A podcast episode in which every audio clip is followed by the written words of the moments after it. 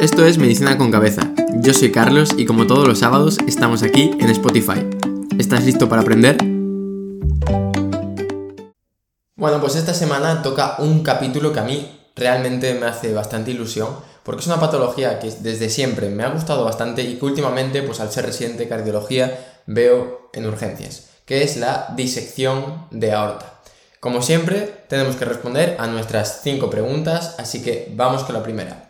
¿Qué es una disección de aorta? Pues sabéis que por los vasos sanguíneos, por las arterias, circula la sangre por un tubo, ¿vale?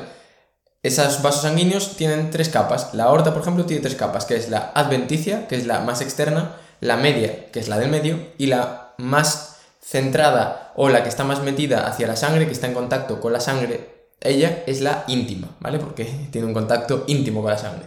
Bueno, pues puede pasar que esta capa íntima se rompa y se separe de la capa media. Entonces ahí lo que se crea es una falsa luz. ¿Por qué una falsa luz? Porque por donde tendría que ir la sangre, que es el vaso principal, va a ir parte de la sangre y otra parte de la sangre se va a meter por esa falsa luz que se crea entre la capa íntima y la capa media.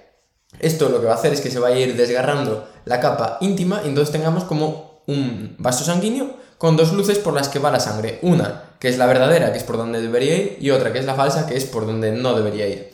Como cosas que podemos ir pensando, claro, recordemos que la sangre va por los vasos sanguíneos a los tejidos que la necesitan. Pero claro, si va por una luz que no es la correcta, la sangre no va a llevar bien a los tejidos, entonces puede haber hipoperfusión de los tejidos.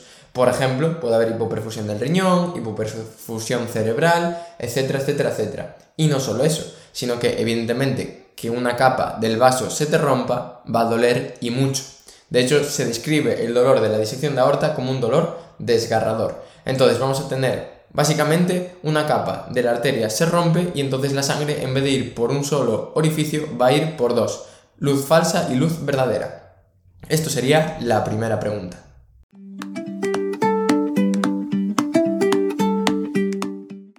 Vamos entonces con la segunda pregunta, que es ¿cuál es la causa? ¿Por qué se produce una disección de aorta? Entonces, suele ocurrir en pacientes que tienen la capa media, que era la del medio, ya dañada, es una capa muscular. ¿Y por qué puede estar dañada? Pues porque se haya cuidado poco, porque tenga alguna alteración, algún síndrome pues con el que haya nacido, como el síndrome de Marfan, o simplemente porque haya tenido unos malos hábitos de vida, el tabaquismo, tener la tensión alta, el colesterol alto, puede hacer que las capas de las arterias se vean más debilitadas. Como consecuencia de esto y un nuevo estímulo como puede ser más hipertensión arterial, la aterosclerosis, que básicamente es la acumulación de colesterol en la pared de los vasos, pues la íntima, que es esta capita que era la que estaba en contacto con la sangre, se puede romper. Y entonces la sangre va a ir disecando poquito a poco la pared del vaso y entonces tendremos eso, la íntima que estará dando una luz verdadera y una luz falsa. Una de las cosas más importantes va a ser detectar dónde se ha producido. ¿Por qué? Pues porque si la disección se lleva a cabo en un sitio que es bastante proximal, pues tendrá un tratamiento, mientras que si es más distal tendrá otro tratamiento. ¿A qué voy? Si la disección es a nivel de la aorta ascendente, pues tendrá un tratamiento que habitualmente es quirúrgico. ¿Por qué? Pues porque en la aorta ascendente tenemos una parte la válvula aórtica, que si se diseca, si se ve alterada, puede provocar insuficiencias valvulares. Por otra parte, tenemos los troncos supraórticos, que son los que le dan sangre al cerebro y a los brazos. También, si se ven alterados, tenemos problemas. Entonces, la disección tipo A, que sería la clasificación de Stanford, sería, porque luego ya veremos, pero tenemos dos tipos de clasificaciones principales. La disección de la aorta ascendente es quirúrgica, la disección de la aorta descendente suele ser endovascular, es decir, con prótesis o tratamiento médico. Entonces, tenemos que saber dónde se lleva a cabo la disección. Y para esto tenemos dos clasificaciones. La clasificación de, de ¿de acuerdo? Y la clasificación de Stanford. La clasificación de, de tiene tres tipos. El tipo 1, que es el más frecuente, sería la disección que afecta a la aorta ascendente y también parte del arco aórtico, ¿de acuerdo? Por ejemplo, que afecta a toda la aorta ascendente y llega a la subclavia izquierda. Pongamos el ejemplo, ¿de acuerdo? La tipo 2 sería la que solo afecta a la aorta ascendente, es decir, ya no afecta al arco, sino que afecta a la aorta ascendente. Y la tipo 3 la que afecta solo a la aorta descendente. Entonces, la tipo 1 y la tipo 2 son quirúrgicas, la tipo 3 suele ser médico o endovascular. Por otra parte, la clasificación de Stanford es más sencilla. La tipo A es la de la aorta ascendente, la tipo B es la de la aorta descendente. ¿Qué creo que te quedes de este apartado de cuál es la causa? Pues básicamente factores de riesgo cardiovascular y, lo más importante, la hipertensión. La hipertensión va a hacer que la pared de los vasos esté más dañada, sufra más y evidentemente si la capa íntima está sometida a mucha presión, existe la posibilidad de que se rompa, ¿de acuerdo? Es como si tú tienes una botella con agua y le empiezas a meter más y más presión, es posible que se rompa. Pues eso es lo que le puede pasar a la capa íntima. Dicho esto, sabemos ya la respuesta a la primera y a la segunda preguntas. Vamos con la tercera. Un pequeño inciso, y es que si estos capítulos te gustan, estás aprendiendo más medicina y estás, por lo tanto, más feliz porque entiendes las cosas, mi propósito se está cumpliendo. Y lo que te pido es que te suscribas al canal de YouTube y me sigas en Instagram, arroba medicina con cabeza, porque son dos cosas gratis con las que me vas a apoyar y yo así estaré más motivado para hacer más episodios. Nada más y seguimos con este capítulo.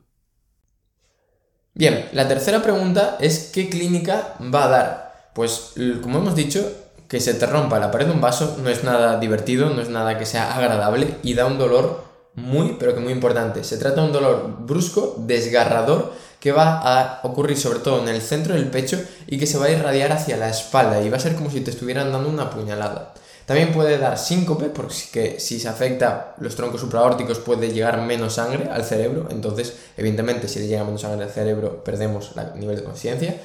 Incluso también eso puede dar clínica de infarto o producción de infarto. ¿Por qué? Una cosa que no hemos hablado es que dónde se llevan a cabo la mayor parte de disecciones de aorta. Pues es en las zonas en las que la pared de los vasos está sometida a mucha presión. Y uno de los sitios en los que está sometido a más presión es justo a la salida de la válvula órtica. ¿Por qué? Porque ahí, en la primera porción de la aorta ascendente, es cuando la sangre sale propulsada desde el ventrículo, atraviesa la válvula órtica y choca contra la aorta, justo antes de girar para dar los troncos supraórticos. Ahí es el punto de más presión de la aorta. Entonces es el punto en el que más frecuentemente se producen las disecciones porque es donde hay más presión. Entonces, como ese punto está muy cerquita de la válvula aórtica y alrededor de la válvula aórtica es de donde salen las arterias coronarias, se puede disecar la aorta hacia la válvula aórtica, disecar la arteria coronaria derecha y provocar un infarto inferior. Entonces, un infarto inferior, lo más habitual es que haya un trombo dentro de la arteria coronaria, pero también podría ser una disección de aorta y hay que tenerlo muy, pero que muy en cuenta.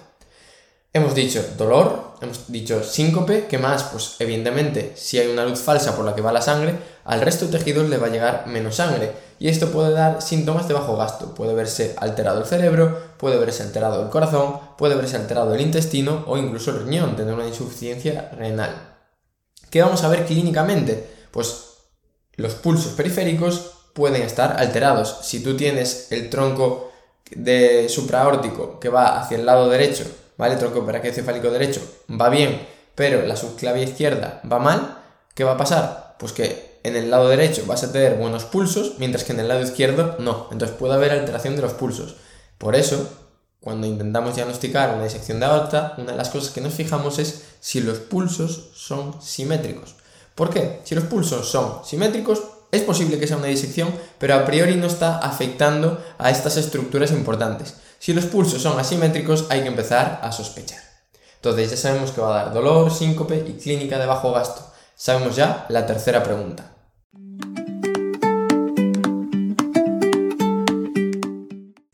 Bien, la cuarta pregunta es el diagnóstico y entonces aquí lo fundamental va a ser una buena historia clínica. Si te viene un paciente que ya sabes que tiene cifras de tensión arterial muy altas o que tienen un síndrome de Marfan o alguno de estos síndromes que hacen que las paredes de los vasos sean más frágiles, pues tendrás que pensar en este tipo de cuadros, sobre todo si te cuentan un dolor desgarrador, un dolor importantísimo a nivel del tórax y que se va hacia la espalda. ¿Qué más podemos hacer de pruebas?